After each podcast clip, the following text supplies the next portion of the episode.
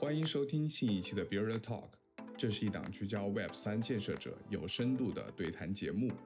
本期播客的嘉宾是 DeFi 明星项目 Pendle 的创始人 TN，他分享 Pendle 产品的设计思路、个人的创业感受以及 Pendle 未来的规划等。播客全程采用英文录制。Hey everyone, welcome back to Buidler Talk. where we engage with builders exploring various facets of crypto, offering a peek into their brilliant minds. In today's episode, we are joined by TN, the founder of Pendle. Hi TN, how are you doing? Yeah, I'm well. Thanks for having me. Pleasure to have you here, TN. Um, as some of our listeners may remember, Luke and I recently featured Pendle in a detailed report, and so very timely for us to have TN here today for some talks that I hope will give you further introduction to Pendle's current developments, its design principles, and the team's insights gained along the entrepreneur journey. First, could you share a little bit about yourself and what Pendle is for our audience? Yeah, for sure. So, I am. My name is TN, and I am the CEO co-founder of Pendle. So, prior to Pendle, I was the head of business and a founding team member over at Kyber. And my journey within uh, my journey started in my journey in crypto started in 2017 with with Kyber then. So I stayed on over at Kyber until early 2019, and then after which I left the team to explore other opportunities, and I aggregated a group of people who are now co-founders of Pendle to work on a number of businesses that were not too successful. But eventually, we stumbled upon the opportunity to build Pendle when we were farming a lot of shitcoins during the DeFi summer period in 2020. So at that point in time, we were chasing after the high APYs that all these food coins were offering, maybe in the range of 20, 20 sorry, 20, 30%, sorry, 20 to 30,000% APYs. Um, and, and as much as we enjoyed the the high yield, we also knew that the yields were not very sustainable. And that gave us a perspective that maybe the space could really use a fixed income product. And that was the first time we started to think more deeply into constructing a product to cater to our needs. So fast forward, um, Pendle is is uh, ultimately uh, um, tokenization, uh, yield tokenization and trading venue. Currently, it is the largest yield swaps protocol for terms rates and uh, yield trading. And the adoption of Pendle as a DeFi primitive has been growing across protocols and institutions. Um, so we actually had a release of Pendle, uh, Pendle V2, this time last year. So today we actually turned uh, one year old. And in a year's time, we've witnessed very healthy growth from um, from from zero to basically close to two hundred forty million dollars in the liquidity in TVL, and just crossed three hundred dollars in cumulative traded volume. Uh, yeah, it's quite remarkable because today happens to be the very day of your V2 anniversary, which we hadn't initially planned when breaking your time. So happy birthday, and we are really gra- really glad for you. Thank you, thank you. Okay, that, that sounds attractive.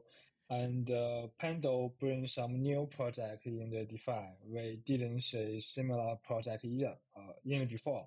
And actually, in our article, uh, we devoted a significant portion to exploring the dif- differences between V1 and V2. Mm. Could you explain from your perspective the key optimization points in V2? And uh, how did your team come up with the solutions? We noticed that your Twitter account has been silent for a few months uh, between V1 and V2. Yeah, absolutely. So there's actually quite a big difference between V1 and V2, and I'll just simplify it in three, three, three, three core points. Um, the first and arguably the most important distinction between V1 and V2 is the AMM mechanism. So back in V1, we utilize a different system from the V2. Um, but for V2, the design premise for the V2 AMM really centers around liquidity, sorry, liquidity concentration for better capital efficiency. So, as an example, right? Back in Yeah. V1, uh, back in V1, the uh, PT and YT they were traded at different venues. So YT would be trading at Pendle, and then the PT would be trading at other venues such as, uh, for example, um, Sushi or Trader Joe. So from a user experience standpoint, it actually didn't make a lot of sense because there's an inconsistent you um, like um, experience across the different venues. So what we've done with V2 in regards to the AMM is to bring the liquidity of these two different types of assets into a single pool. So right now, Pendle AMM supports the trading of both PT and YT and the underlying. So uh, in this case, the user experience is much more controlled. We're able to better capture the value accrual that goes goes through the, the the traits and ultimately, it's just a better design. Then on the other, on top of that, in regards to the AMM, right? We've I've also briefly touched on this in the strategy part in the previous question. And the way we design the Pendle AMM is to have two of uh, two assets that are very highly correlated to to to be part of the pool. So in this case, right, in um, for every AMM pool, it consists of an underlying, something like STETH or SDAI, against its own PT, which is like PT STETH or PT SDAI. Now, PT will gradually gravitate towards the value of the underlying as time passes. So that means at maturity, all the assets in the pool will have the same value. And this is how we enable the liquidity providers to provide liquidity without having to fear the impermanent loss, provided that they they stake the assets in the pool until maturity. Um, and and I think more importantly, on on the capital efficiency front, um, the way we implemented V2 AMM, it's improved the efficiency of assets by a factor of 40 to 100 times compared to V1, uh, depending on the assets.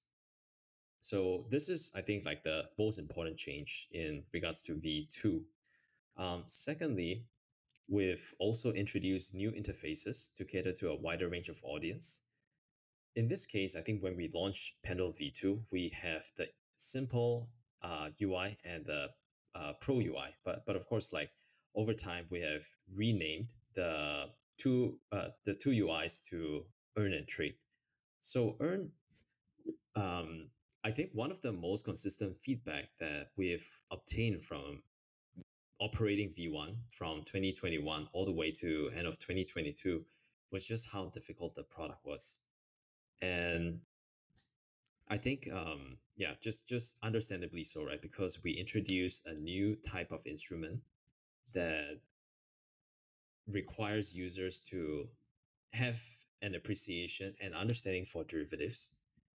And on top of that, we also have many different terminologies that were native to the Pendle ecosystem. For example, PT, principal token, and yield token. These are terms that at, at uh, in the beginning were that were quite native to the the the Pendle product. So there there was quite a quite a quite a lot of terminologies and education that were needed in order to access the the, the Pendle protocol and utilize it properly. Uh, we had quite a bit of um, I think it was it was it was definitely very difficult to build up the user adoption. So when we were thinking about the V2 design, we thought it would make a lot of sense for us to have an interface that abstracts away the complexities involved so that users, uh, a, a majority of the population within DeFi, can utilize or access the Pendle protocol without having to know or understand the the mechanics that go behind it. So today, Pendle Earn is the, the, the interface for it. And if a user wants to provide liquidity, they don't actually need to know what goes behind. They can just do so directly on the interface. And then if they want to obtain fixed yield, they can also do it directly on the uh, Pendle Earn interface without having to know that they're actually buying the principal token. But on the other hand, if a user who is much more sophisticated and wants to customize strategies to optimize return, they can do so on the uh, the Pro UI, uh, the Trade UI. So that's number two. Number three is permissionless. So I think this is a, a pretty important ethos that that we hold within Pendle. We think ultimately the end state for asset listing should be permissionless, and we are working towards that. So at this point, uh, at this moment, right, even though we've been around for about a year, we're still the the primary writer of contracts for all the pools that are set up on Pendle. And we think from a scaling standpoint, it would only make sense if we can also um, open source that aspect and enable all users and and token like yield yield bearing token issuers to um, utilize our protocol and set up a liquidity pool the way they would do it on Uniswap. Now, so Pendle V2 is designed to cater to that. So at the contract layer, permissionless asset listing is already possible. What we're missing at this point is to have an interface that allows users to very simply indicate the assets that they want to deposit and the parameters that they want to set for the pool. So we're getting there. Hopefully, this is something that we can look forward to for the next year. Okay, thank you for your detailed explanation. We also think that the flash swap design is very meticulous and Pendle Earn will definitely enhance your adoption rate. And also, you mentioned the permissionless listing, right? And um, we wonder when will the permission listing um, be uh, delivered? Uh, I think it will definitely um, help um, uh, more uh, more valuable tokens can be listed promptly, right? Mm. So I think at this point in time, we don't actually have a very very concrete timeline. We just know that it has to be okay. on the roadmap. Um, but yeah, there are a few other features that we want to roll out because I think at this stage, the at least internally, the view is that without adequate understanding of how yield trading works, we can enable the permissionless listing asset listing UI. Um, but yeah, in the absence of proper knowledge of how to trade yield and how to set up all these different components, the adoption might not be too optimal. So we focus on building up the groundwork for now. And then when we think the time is right and when the market is more ready, we will proceed to accelerate this, this implementation. Actually, I have another question about Pendle V2. Mm. Uh, according to the white paper, the, the call of Pendle V2 is a notional call. Uh, I just wonder, uh, where, how did you find the notional? and uh, where does the inspiration come from? Yeah, so when we were thinking about the design, we had actually made quite a lot of research, um, like and references to other other AMM designs. And from what we saw, given the nature of PT and YT, the notional AMM serves as a very good inspiration for us to build on top of. Uh, of course, because of the again because of the nature of the assets that we're dealing with, we had to make some changes to the to the underlying principle to cater to time component and also just the yield tokens.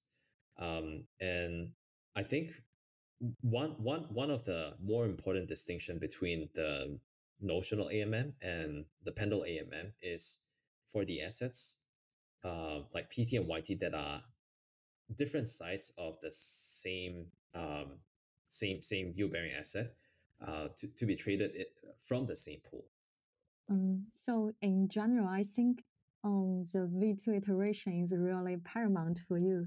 And uh, we haven't actually we haven't observed many protocols that say later adoption at first and then skyrocket in usage later. Uh, not only is your product going getting better PMF, but your team is really resilient.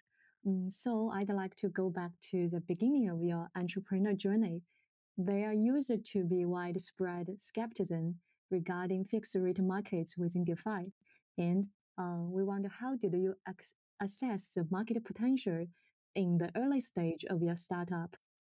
Hmm. So I think this is um, it's it, it wasn't a very difficult thing for us to make the assumption because when we were conceiving the idea of building a product and fixed rate appealed to us because fixed rate is probably one of the most important verticals of uh, any financial sector. And at that point in time, we had the notion that more liquidity will flow into the crypto space. And if more liquidity was going to flow into the crypto space, then the need for fixed income products would naturally increase. Uh, and, and that's the only way for the ecosystem to mature. So going back to, to to that assumption, I think it wasn't very difficult for us to do a projection on where we would be going with the the, the product idea. But I think the more important thing that we we had to remind ourselves at that point in time was that the market might not necessarily be ready for a fixed income product. Again, because this was in 2020 when users were very, very accustomed to high but floating APYs. And in 2021 and a good part of 2022, it was just bull market and yields were like users wouldn't think too highly of uh, fixed income products because in a bull market, yeah, just speculating on yield and, and optimizing for gains um, made a lot of sense then for for for most assets at least. Um, so when we when we were conceiving the product, this wasn't uh, this was something that we had to remind ourselves. Um, so we gave ourselves some time to build the product, observe the user behavior, and then continue to make iterative changes to the um, the, the the Pendle product itself. Um, so we again because it wasn't our first time going through a bull bear cycle um, I've actually been through it um, like from 2017 to 2019 period. And because of that experience of witnessing the current set of primitives like Uniswap and Aave and Compound, uh, they started out pretty small, but eventually grew to much, much bigger sizes when the timing was right. That's the kind of trajectory that we see ourselves in. So we might have a slow start, but the belief in a direction is sound. And so far, I think we, we are still on the right trajectory. Yeah, definitely. And I think that you have a great belief on it. So sometimes the founder's belief needs to be conveyed to others. Uh, how did you persuade investors? Did you encounter any difficulties or challenges during your fundraising process? So I think when we painted out the picture like the way I just described, it wasn't very difficult to convince investors that there were that there's going to be a future for uh, the product direction. I mm-hmm. think for us, the main feedback or setback that we encountered then when it comes to fundraising was the commercials, the valuation. Um, I mean, thankfully, we went through the process and had very honest feedback from some of our peers uh, that helped us refine our entire approach. Um, but I think there, because in a in a bull market, the there were so many different opportunities. I think investors had to consider the opportunity cost of investing in a product that might take maybe three, four years to mature and Mm. versus investing in a product that already has a product market fit and uh, that, that could that could be liquid in six months to a year and then allow them to have a pretty quick exit that can and, and with the proceeds to be rolled into a different different product category. Um, so i think that was something that we had to we had to go through um, but fortunately for us we were able to aggregate sufficient interest from a group of very reliable builders um, and i remember loy tian tian um, Suravis, these these were some of the earlier believers in in our vision, and because of their involvement, we were able to onboard a few other investors. For example, like Crypto.com Capital, um, and then Mechanism, Spartan, um, Alliance DAO as well. Okay, the investors Yeah. has to be really careful with their um, capital allocation, especially in the bull market. Definitely. Yeah. Yeah, and uh, Pendle is successful in the raising money, and uh, according to the public information, before Pendle launched V2 and uh, gained attention, Pendle conducted a seed round financing and IDO, which is common in DeFi projects. How do you view the difference between the institutional financing and the IDO? How do they differently help your project? So, I mean, personally, I think both have their respective merits, and I think they are very, very important for both. Uh, sorry, for for projects. Um, ideally, I think a project should have support from institutions and the community for the reasons uh, for different reasons. So, with institutional investment, we were able to aggregate support and build trust because in the beginning we didn't have track record and the only way that we could establish ourselves and instill confidence and trust in our brand is by leveraging on someone else's reputation and institutional investors are probably the best way to lend their reputation to a project that has no track record which was us in our in, in our in the beginning um, so I, I I think when a community assesses, uh, when when users in a community assess a project, they typically would want to see who the investors are. Like for example, if Binance or Coinbase have already invested in a in a project, then community users would feel much more comfortable about putting money into a protocol and becoming a liquidity provider or users.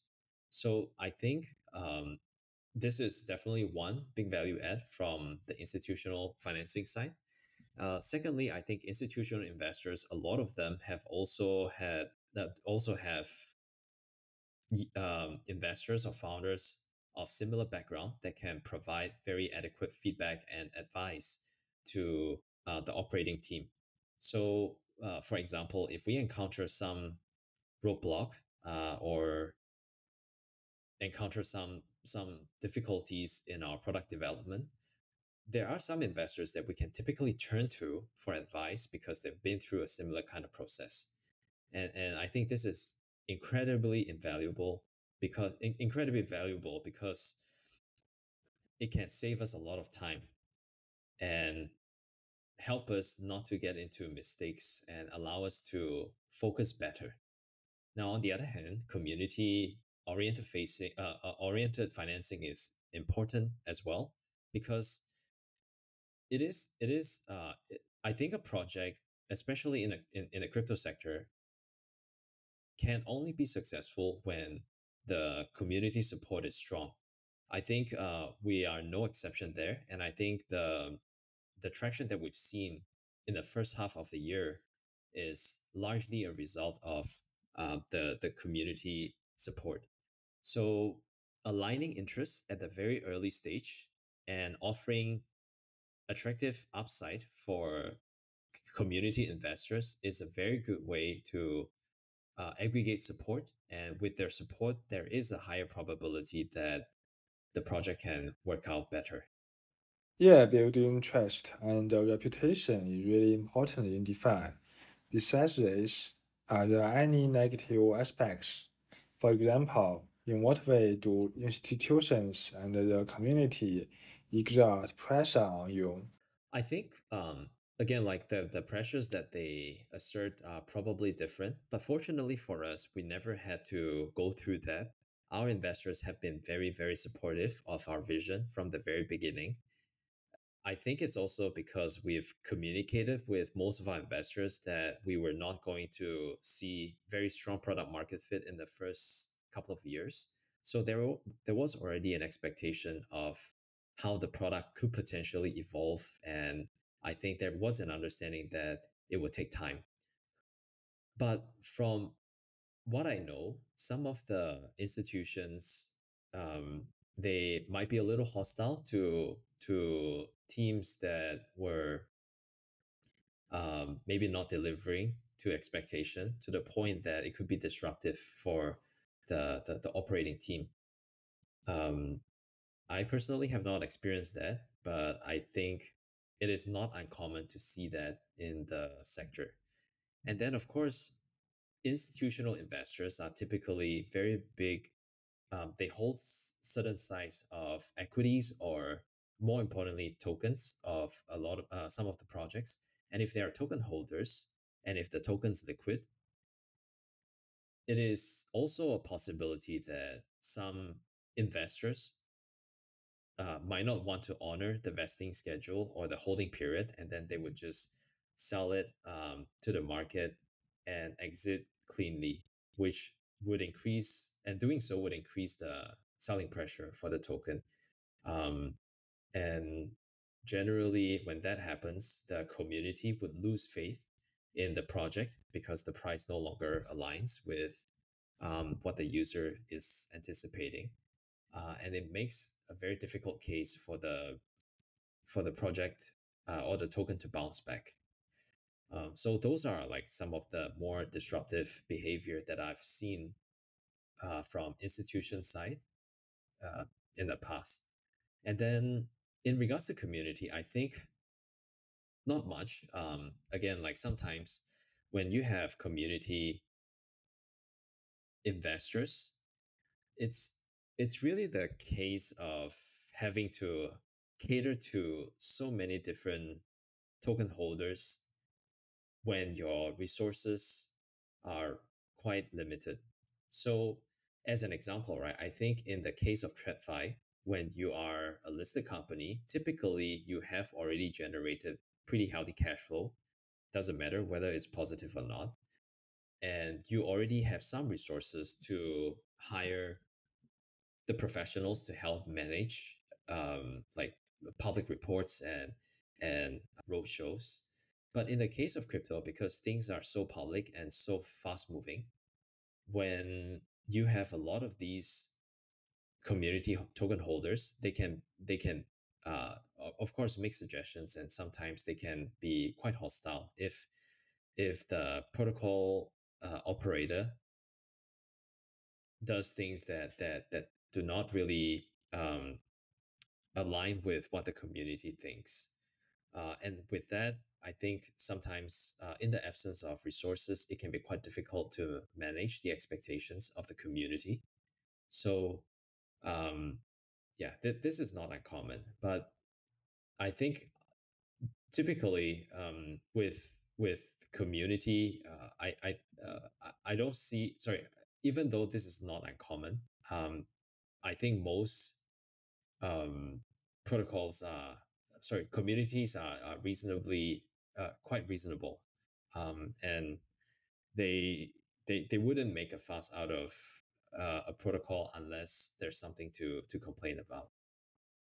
Okay, I think it's really a great lesson for those builders because um, you mentioned that it's important to um, give investors reasonable expectations and also maintain good communications with them. Um, and I think uh, the sometimes the pressure comes from within. Uh, we noticed that during the time when the uh, uh, there was a time um, the token price of Pendle was relatively low. How do you deal with the pressure of a low token price? Can you tell us something about that?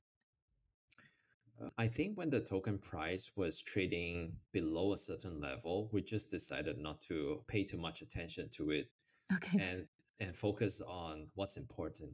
So going back to our core metrics, which is um, I mean, the core metrics for us internally is basically the TVL and trading volume because these two are revenue generators for the protocol.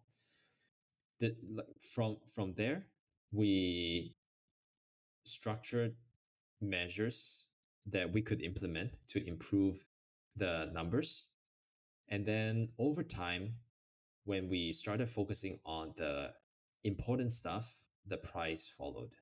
So you just mentioned that you will um, ignore the volatility of the token prices.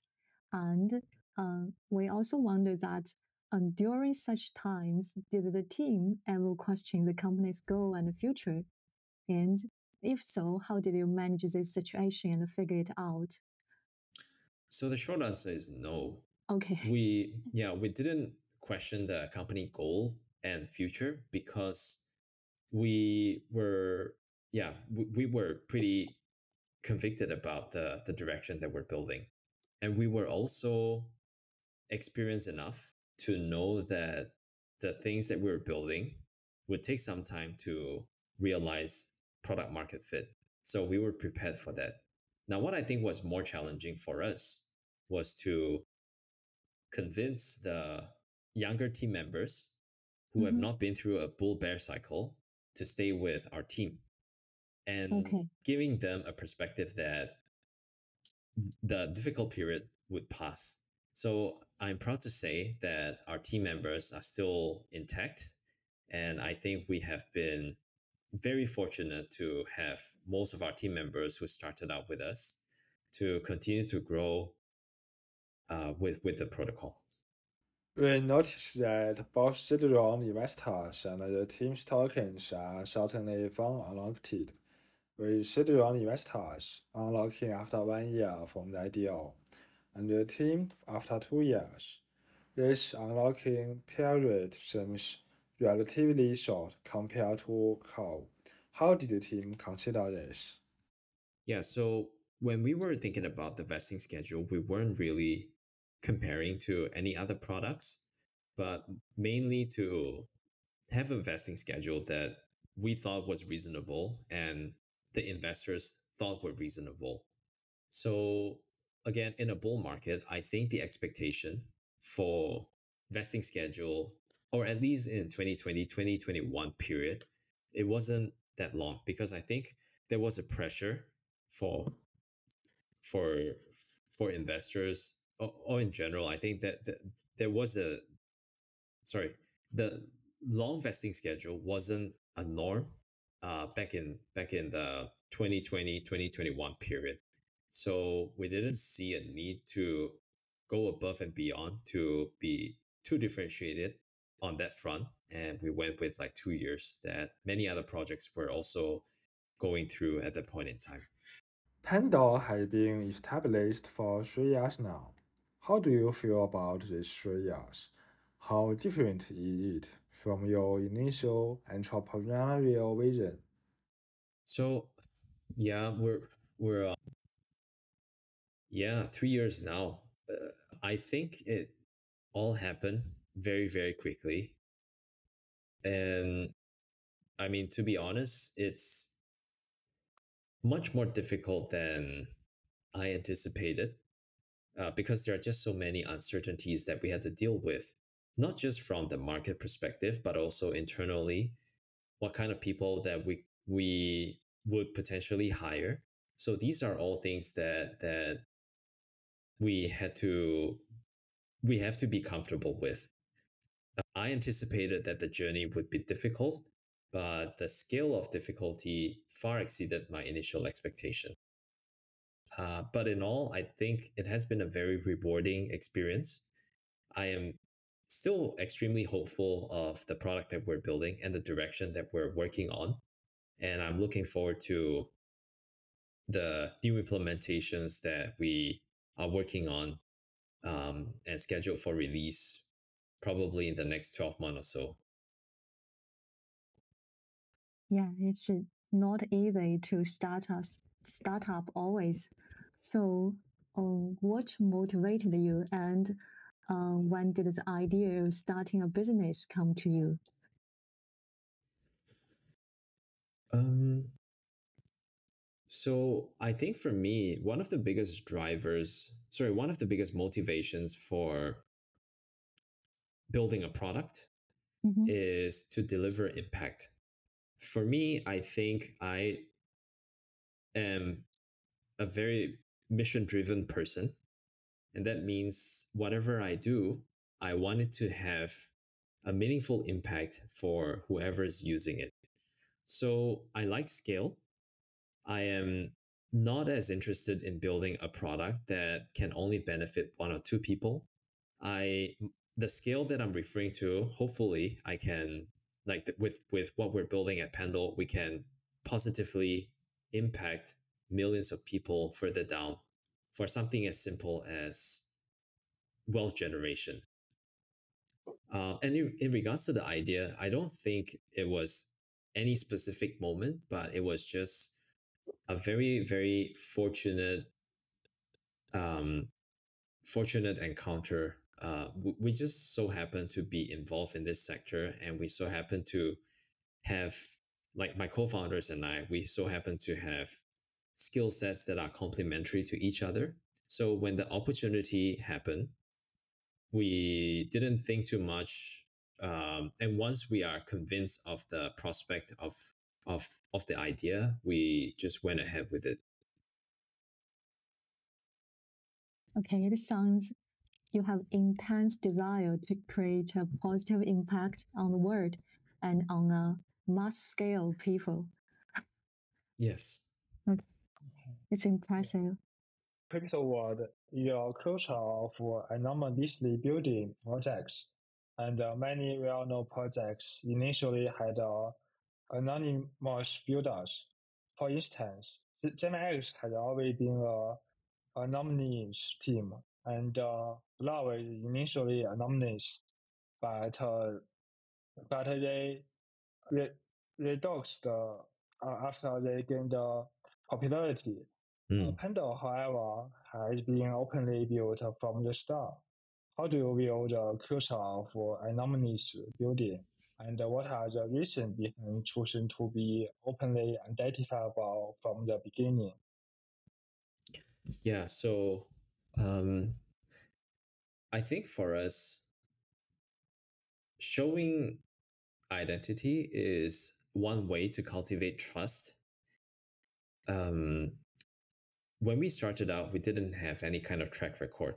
And because we were building a product that was not quite the same as most other products in the sector at that point in time, being anonymous probably wouldn't be very helpful to our cause. Uh, I mean, firstly, built by unknown people and the product being very complex, I think these two, when put together, can be quite counterproductive. So we thought with the support that we have and with the circumstance, the better decision for us was to be, um, yeah, was just to just to make our identity known. Um, so so so that that's primarily it.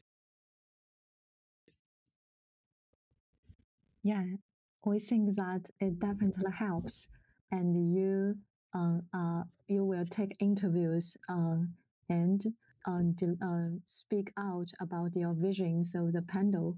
and I think they will all contribute people's confidence in this protocol. Mm.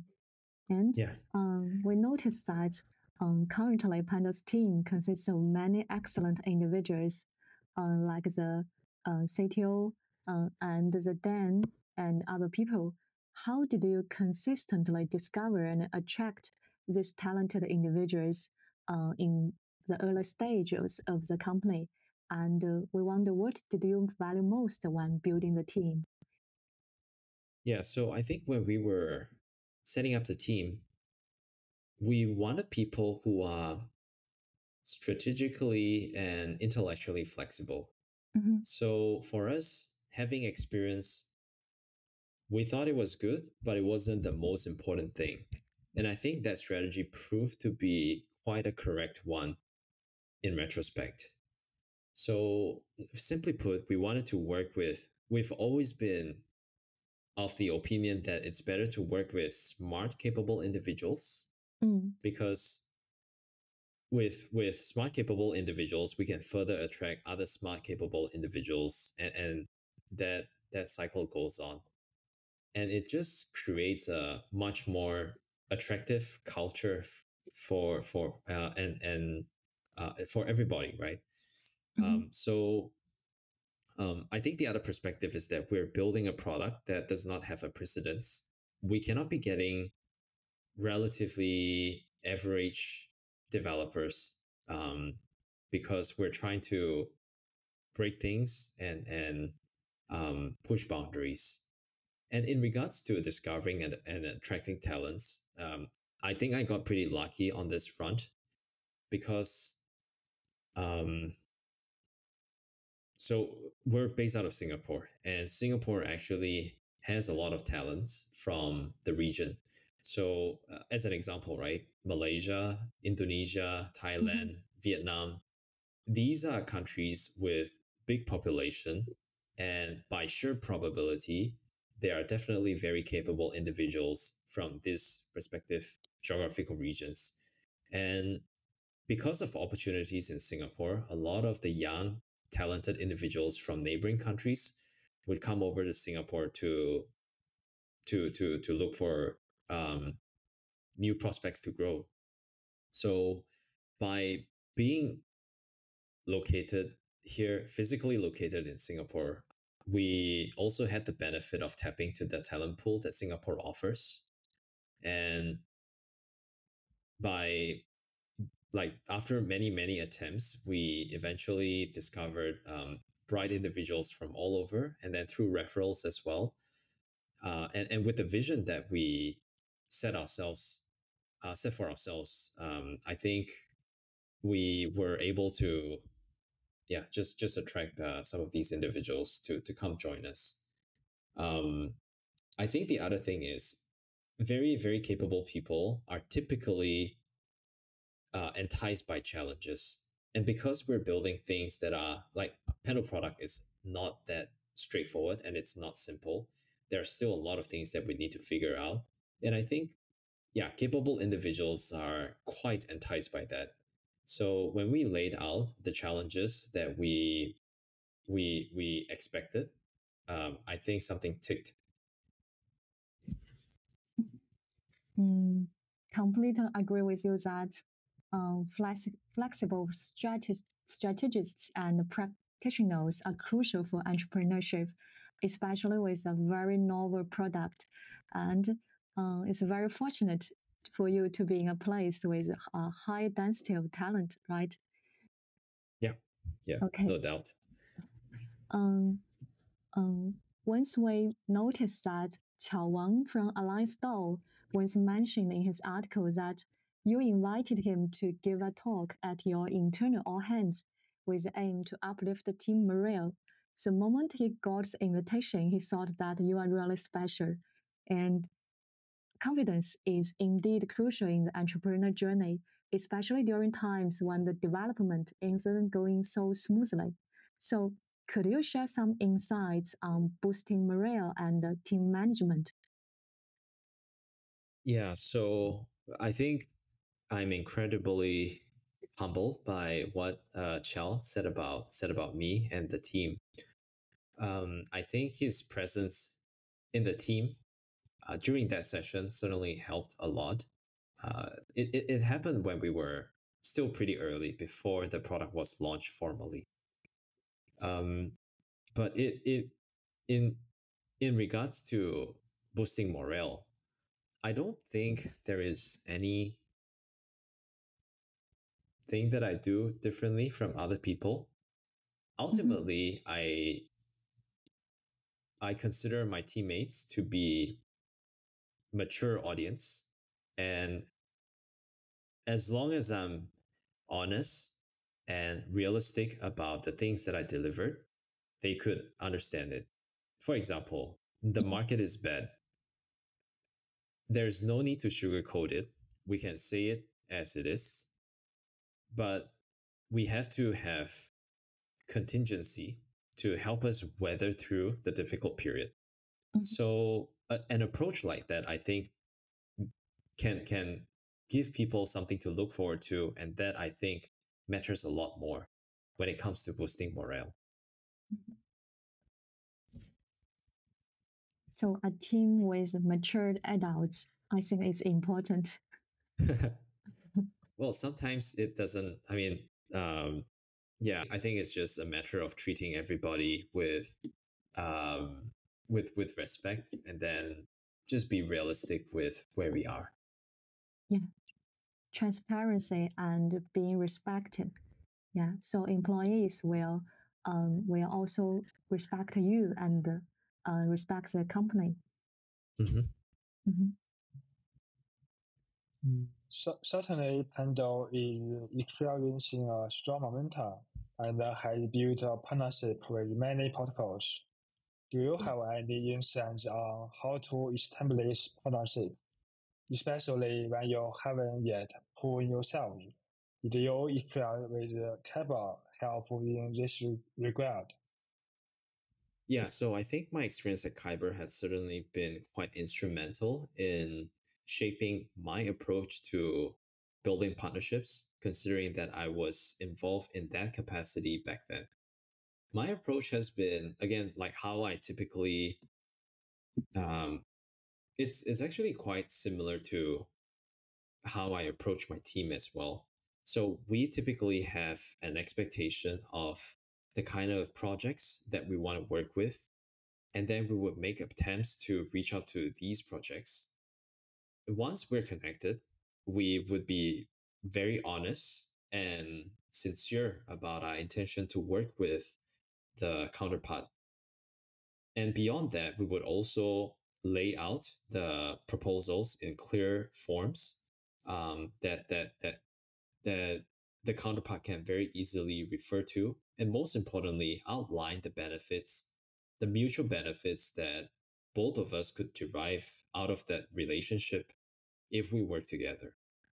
So, I think again, I think just being honest and and upfront about how we see the relationship evolve has helped many times uh, in in our partnerships. Sincerity and mutual benefits are definitely crucial, I think. And Mm. um, could you provide more details on the process of, for example, collaborating with Lido, using it as an example? Can you provide us with some details? I can go through a couple of other examples, but specific to Lido, I think it happened a little later Okay. because um, I, I mean, like we've definitely benefited a lot from a number of other protocols, not just Lido. Um, It's okay just to name uh, one you you are comfortable with. Yeah. yeah, sure. So I think the the more memorable one for me Mhm. personally was actually the the the four four way between Pendle, Aura Balancer, and Rocket Pool. Okay. So this was a time. It, it was around January, and at in in January, Pendle V two was still pretty early. We didn't have a lot of traction then. So one of the things that we engineered was to figure out a way to leverage on protocols that were much more reputable than us, um, and and hopefully we could ride on their shoulder.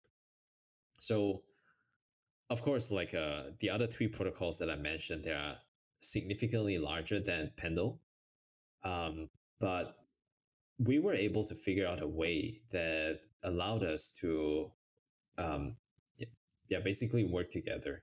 So Rocket Pool um, was uh, Rocket Pool had its uh, primary liquidity parked in the balancer pool, and Balancer has a liquid wrapper, has a dominant liquid wrapper on top of it in the form of Aura. So we connected with Aura and pitched the idea of working with a spe- specific asset in the form of RETH. Um, and then we were connected to Balancer and Rocket Rocket Team. Uh, did the same pitch. Everyone was on board, and we published it. So I remember when we published it, everything was very coordinated. We we designed the posters, we wrote the materials, and we coordinated the timing of the release. And I think it was as smooth as we could hope for. Uh, and I think that was the first time we generated very healthy impressions across social media outlets.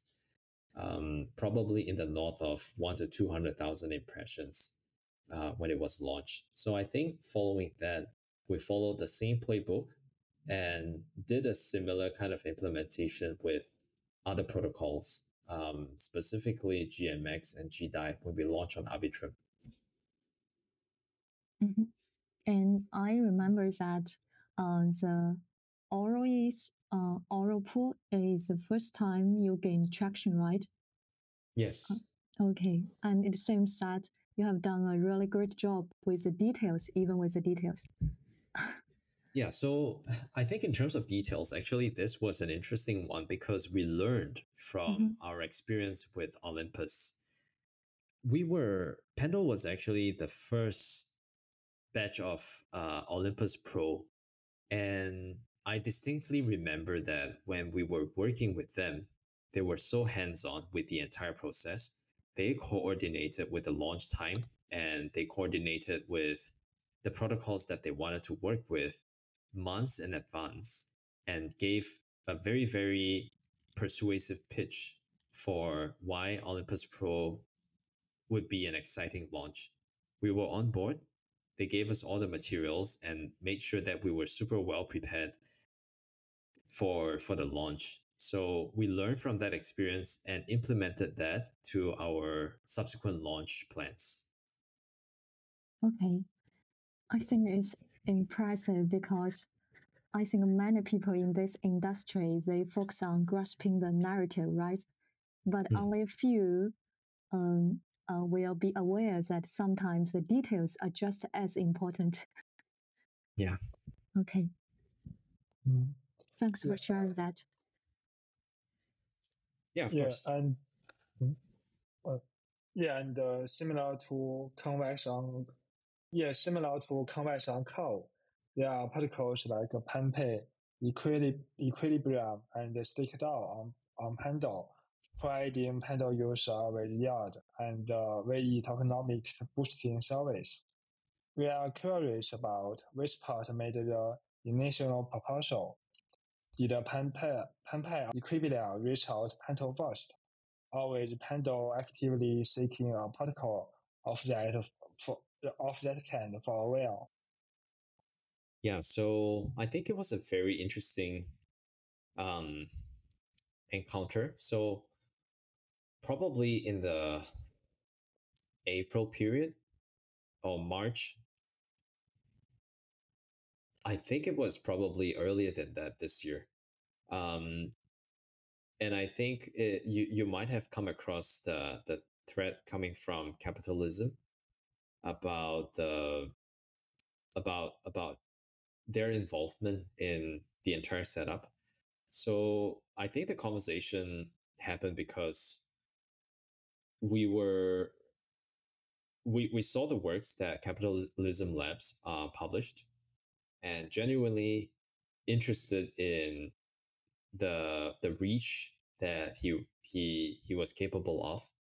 So I invited him, uh, invited the team over to our office. Um, chatted about the ideas of ecosystems that we wanted to build, but at a high level, VE Pendle was actually one of the ecosystems that we needed to construct in order to just gain more adoption so we figured out ways had some idea ideation and then fortunately he uh, sorry capitalism lab knows of teams that uh that that that that are available and and have had have had the experience of building liquid wrappers. Um, so we were introduced to the Penpie and Equilibria team and supported them in the building phase. Now, we are also very, very keenly aware that we have to be neutral when it comes to the treatment of these two liquid wrappers, just because it helps to to to be neutral. Um, and we think being neutral and letting the two protocols to be com- competitive with each other would benefit the users uh, significantly more. Yeah, so I think right now the relationship between all of us within the Pendle ecosystem is still very healthy, uh, but there's still some aspects that we need to improve on uh, on, on uh, across the liquid wrappers. And um, so will bribery become a significant source of income for Pendle in the future? Well, so I think bribery is definitely um, a, a good value accrual for the Pendle tokens, but we hope that in the future, the trading volume Mm-hmm. of the protocol can generate even more fees for Pendle holders. Um, and as it stands now, like right, bribe, bribe income is is definitely more significant. Mm, so yeah, hopefully, I think there. I mean, th- this just tells us that there's a lot more that we need to do um, in order to provide meaningful return for the V Pendle holders. Okay. And uh, would you elaborate further? How do you view different income sources for DeFi protocols, such as fees and bribes and so on? I think fees first and foremost has to be the primary focus of DeFi protocols um, for for the token holders at least. Bribes feels to me like a nice sweetener uh, because ultimately it would only make sense for protocols or individuals to bribe for votes when there's healthy activity on the protocol. So everything boils down to fundamentals. Uh, I mean, as an example, right? If a protocol is already dying, you are probably not going to bribe. So, so the fundamentals, which is very closely tied to the fees, is still the most important aspect, I believe. Okay, got it. Mm, and uh, let's talk about the costs. A significant por- portion of DeFi protocols' expense come from token incentives. How do you fine tuning incentive levels to control costs while maintaining a steady rate of TVL growth? Mm. So I think the incentive, perhaps in the beginning, would have to be more aggressive in order to attract liquidity. But Mhm. once the protocol reaches a certain state where liquidity is already more, uh, the liquidity growth is much more stabilized, then it would make sense for the protocol to consider cutting down the incentive in order to improve the efficiency of the incentive. And, and generally, this can be derived by dividing the incentive that is distributed on a weekly basis or whichever epoch or however long the epoch is Mhm. over the TVL that it attracts. So, in this regard, I think the um, the the fine tuning is actually very subjective because there is no cookie cutter approach here, and it really depends on the overall marketing plans of the protocol. Mhm. Uh, sometimes protocol wants to be more aggressive with with uh, in attracting liquidity because it helps to boost trading volume. Then it would make sense to increase the allocation for the week, and then some days because less competition and there needs to be a focus on the the the efficiency. Then the adjustments has to be made uh, appropriately. Uh, But Mhm. ultimately, I don't I, I don't actually have a very good answer. Uh, I I don't think. Sorry, I, I I meant to say I don't think there is a clear way Okay. uh, because ultimately it depends on the state of the protocol. So if a protocol is in growth stage, then they nat- naturally need to focus more on the incentives and less on the uh, the cost itself. Okay, and I think the specific figure, uh, maybe the is not science; it's art, right? Yes, that's that's my opinion. Okay, yeah, definitely. Uh, regarding the future, could you share Pendle's plan for the next three months or to one year? Yeah, sure. So um, I think by now we are already quite clear of what we want to build over the next year. But um, without disclosing too much, the mo- we still have one more feature that we want to launch before we turn the year. Uh, hopefully, if not, then it would be perhaps like early next year. So um, it's no secret that we're we're uh, looking to introduce limit order. Um, so I think the limit order idea came about because we are already seeing some form of bottleneck in the trading trading uh, size of uh, yield tokens, principal tokens on the Pendle AMM. So as an example, right, yield token is very, very capital efficient. So if you want to speculate on yield, yield token is by far the best tool for it. And uh, so a fifteen thousand dollar worth of yield token for SDAI could represent about seven hundred thousand dollars worth of SDAI, and that in itself is a lot of implied leverage. So that means a small amount of yield token could very well incur significant price impact because of the underlying value that it represents. So, a user or a fund that wants to hedge millions of dollars of positions would probably not find the best uh, would, would, would sorry would encounter uh, price impact uh, if they were to do the trade over the Pendle AMM right now in a single shot, right?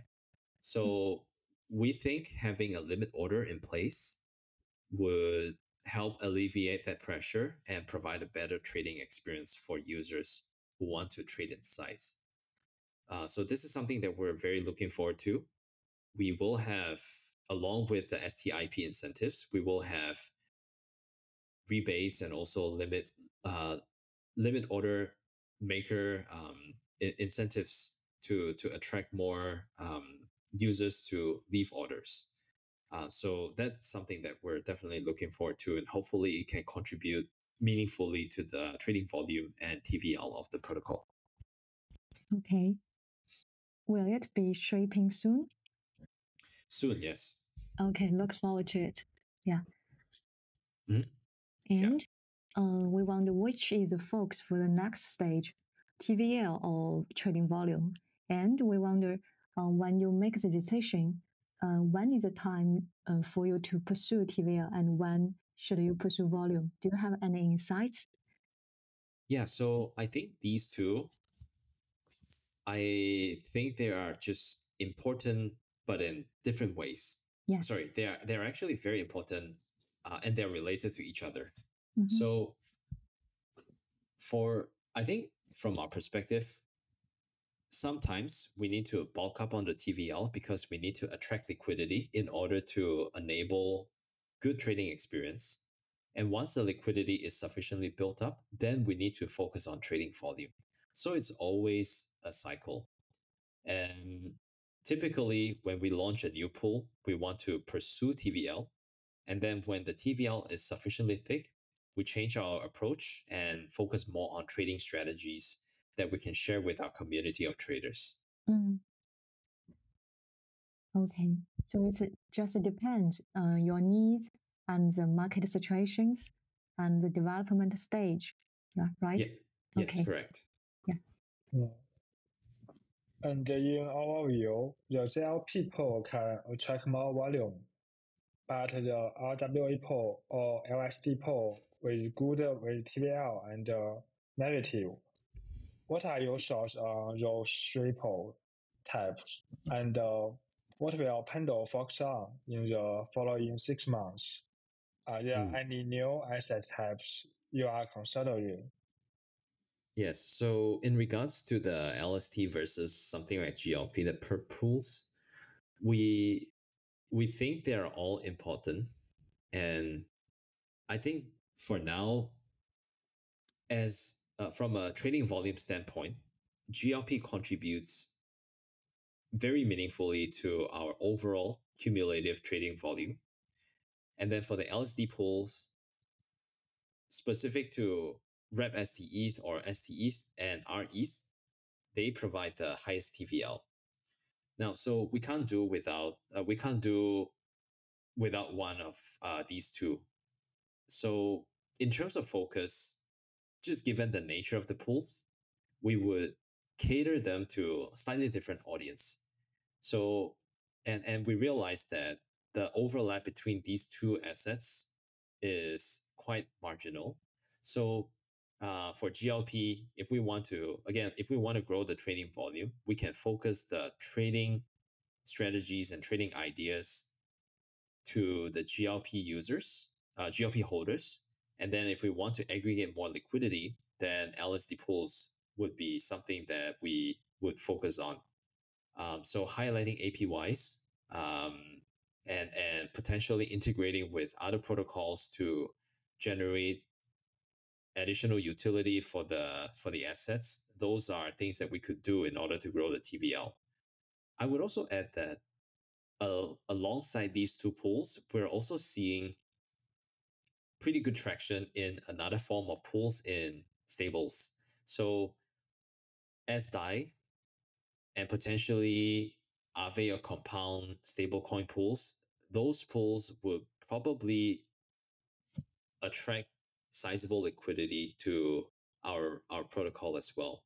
Uh, as we've seen with SDAI, we aggregated close to 20 23 million dollars of liquidity in the first week of launch. So that goes to show that there's a lot of interest in generating yield using stable coin derivatives. Um, and and that is the third category of assets that we would look into more closely. Yeah, choosing the right assets is really important. And mm, yeah, and, uh, and uh, in, institutional clients are the main player in the traditional financial interest rate mar- markets. It seems that you also place significant importance on them.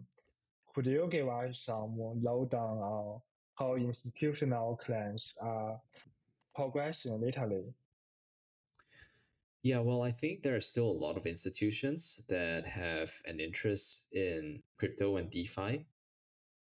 In in in in our case, we think that just given the nature of our product, the institutional users would find a use case um, in Pendle. But of course, I think right now, aside from liquidity provision, the trading activity is also gradually picking up. Um, but we foresee that there's a lot more education that we need to instill in order to grow the confidence of this user group and bring more liquidity to, to our venue. Um, I think in general, institutions are very bullish on crypto.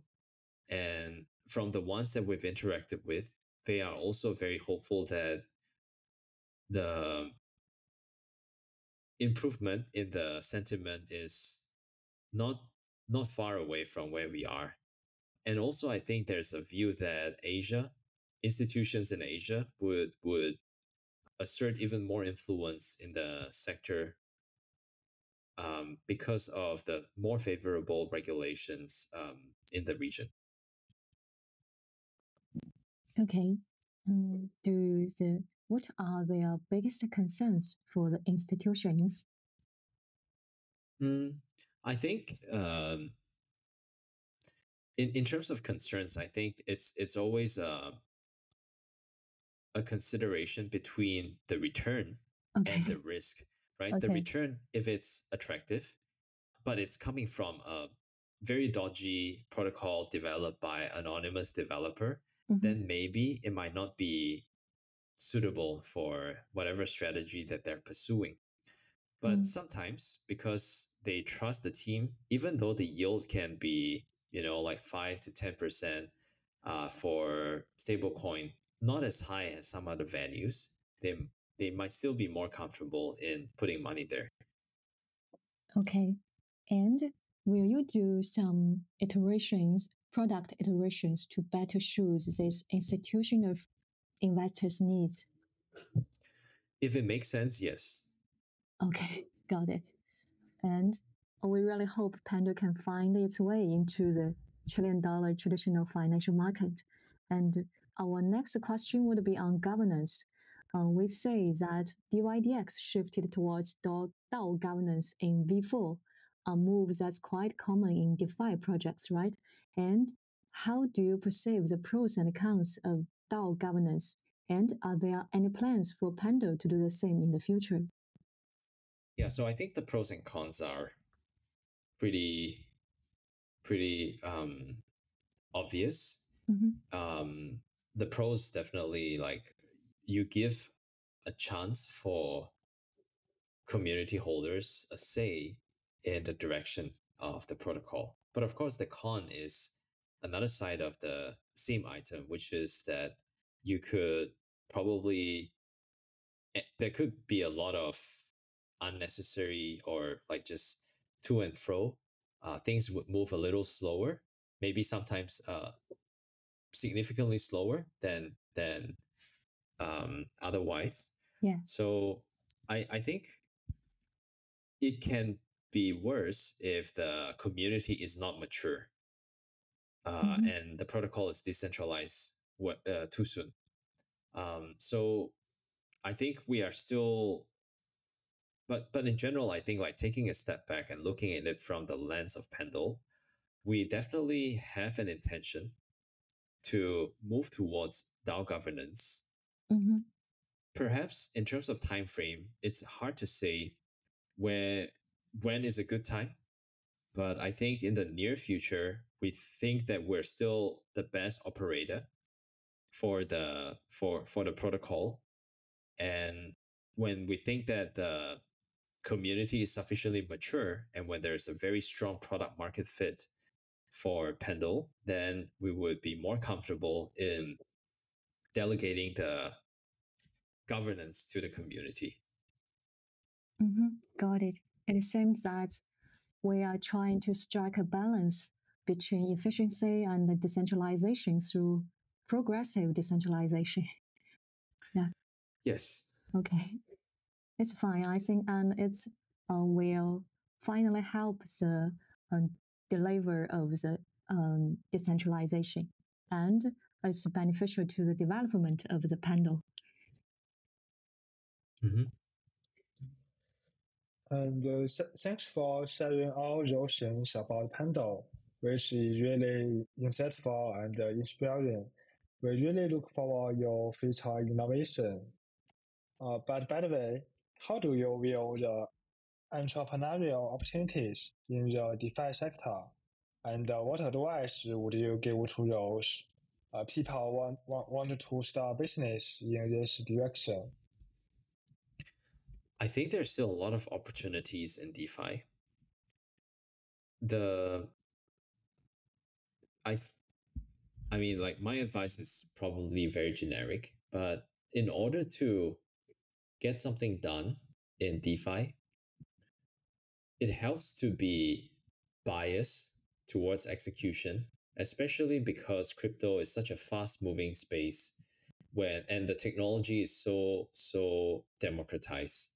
So you can come up with an idea, but if you're not acting on it, the opportunity window might disappear very, very quickly.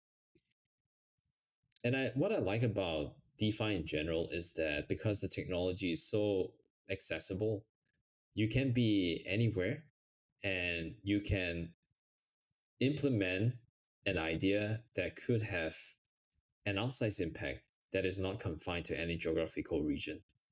So when you have an idea I I think for aspiring builders with an idea in place, do something about it. Maybe maybe there's a chance to to to to grow really big in a very short span of time.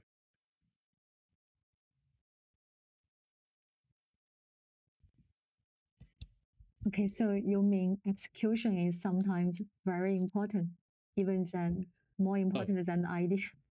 Yeah, execution is always important.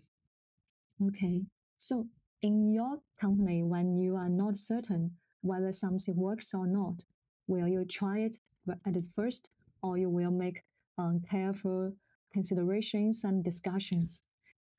So it depends on our conviction in the idea itself. If okay. we feel that there is a more than 50% chance that the idea could flourish, then we would probably do something about it and then let the market decide whether the idea should survive or not. If the market thinks there is some leg to it, then we pour in more resources. Otherwise, we will kill it and then move on. Mm-hmm. Okay, that sounds very practical. And your advice seems rooted uh, in genuine entrepreneur experience, highly practical and sincere. We also hope to see more meaningful innovations in the DeFi space, and we hope your effective suggestions can reach more builders. So, uh, let's wrap up today with a final question, which is one of the go to questions for all entrepreneurs. We know that entrepreneurship is hectic and stressful, especially in Web3, where the market is filled with a lot of uncertainties, just like you mentioned, and new narratives. So it's really a challenge to maintain a good state and high productivity. Can you share some tips? I think eating well and exercising, okay. very okay. important stuff. So it helps. I, I think it really helps. When you eat well, you feel healthier and then you can think better. And when you exercise, because of um, hormonal effects, it, it also it also calms the nerves, um, especially in very hectic season. Okay, so you mentioned eating well. Can we ask what's your favorite food and how do you manage to eat well? Do you uh, cook yourself? no, I, I, I don't I don't cook. So um, okay, I I think I mean, these days I've altered my diet to have more intake on fiber. Okay, fiber. Mm-hmm. Yeah, just more fiber, less carb, less protein. Um, yeah, just just lighter in general. Okay, got it. And thanks so much for your time. I think that's our last question. Really appreciated your time and your suggestions. Yeah, no problem. Thanks a lot for having me. 如果你对我们的内容感兴趣，欢迎在不同音频渠道订阅 Builder Talk。国内用户可以在小宇宙收听，海外听众可以在 Spotify 和 Apple Podcast 订阅。同时，也可以在公告中联系小助手，进入 Builder Talk 听友群。